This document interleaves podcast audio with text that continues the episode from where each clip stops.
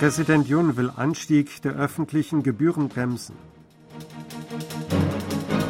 Regierung will auch für Heizen mit Kerosin und LPG finanzielle Unterstützung anbieten. China will Ausstellung von Kurzzeitvisa für Südkoreaner am 18. Februar wieder aufnehmen.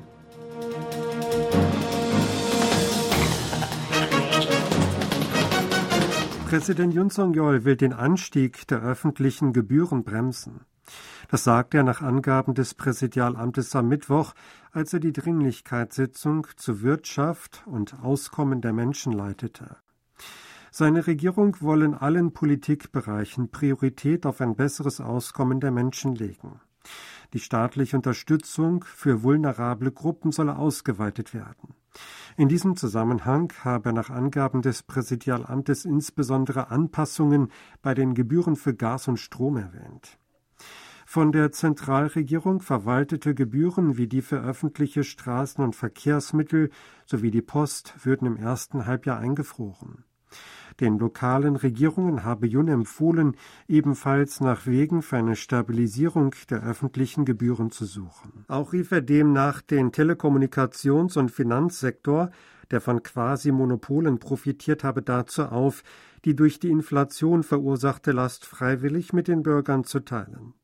Er habe sich mahnend zu einer Politik auf der Grundlage von Ideologie und Populismus geäußert, die der Öffentlichkeit Schwierigkeiten bereite. Südkoreanische Medien sehen darin Kritik an der Vorgängerregierung von Moon Jae-in. Yoon hatte seinen Beamten immer wieder aufgetragen, Politik auf wissenschaftlicher Grundlage und mit Fokus auf das Volk zu machen. Die Regierung will im laufenden Winter auch solche Geringverdiener, die für die Heizung Kerosin und Flüssiggas LPG nutzen, bei den Kosten entlasten. Solchen Empfängern der staatlichen Grundsicherung und Menschen der zweituntersten Einkommensschicht wird Unterstützung geleistet, die dem zuvor beschlossenen Rabatt von 592.000 Won oder 462 Dollar auf Gasrechnungen entspricht. Entsprechende Maßnahmen zur Entlastung bei den Energiekosten präsentierte die Regierung bei der 13. Dringlichkeitssitzung zur Wirtschaft und Auskommen der Menschen unter Leitung von Präsident Yun Song-yeol am Mittwoch.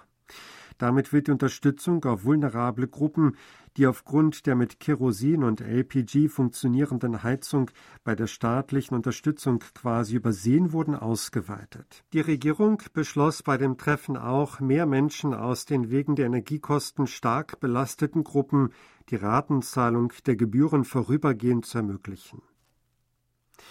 Die Stadt Seoul hat beschlossen, geplante Preiserhöhungen im öffentlichen Personennahverkehr auf das zweite Halbjahr dieses Jahres zu verschieben.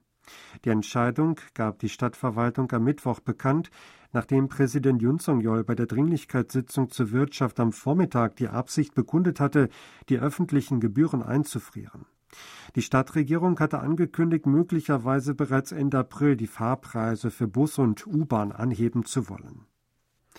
Die drei Mobilfunkanbieter in Südkorea wollen im März die Nutzung mobiler Daten kostenlos machen, um ihre Kunden bei den Kommunikationskosten zu entlasten. Damit wollen sie sich den Maßnahmen der Regierung zur Stabilisierung des Lebensunterhalts der Bürger angesichts der Preiserhöhungen anschließen. SK Telekom plant, den 3G, LTE und 5G-Kunden ab 19 Jahren 30 Gigabyte Datenvolumen gratis bereitzustellen. KT will für 3G, LTE und 5G-Kunden ab 19 Jahren, die keinen Tarifvertrag für ein unbegrenztes Datenvolumen abschlossen, ab dem 1. März automatisch 30 GB Datenvolumen freischalten.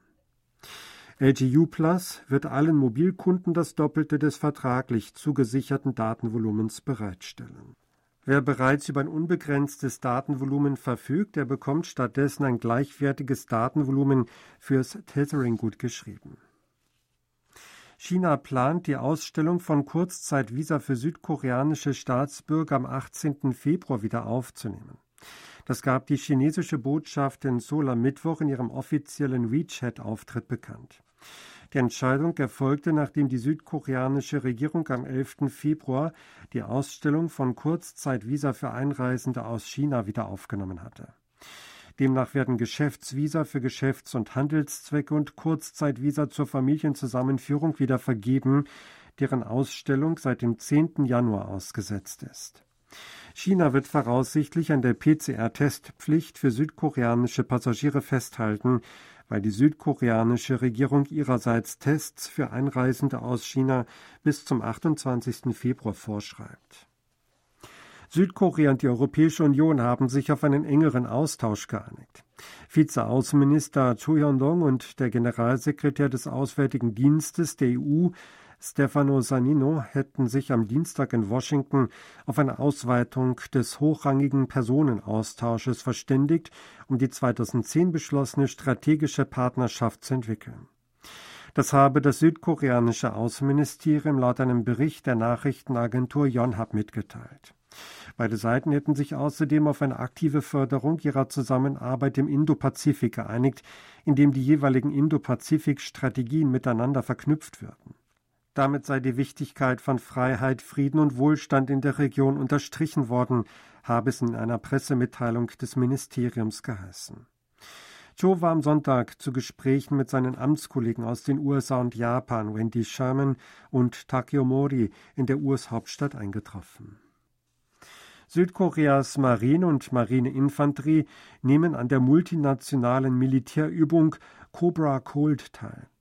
Die Marine teilte mit, dass eine Übungstruppe am Mittwoch am Hafen von Jinhae in Richtung Thailand aufbreche.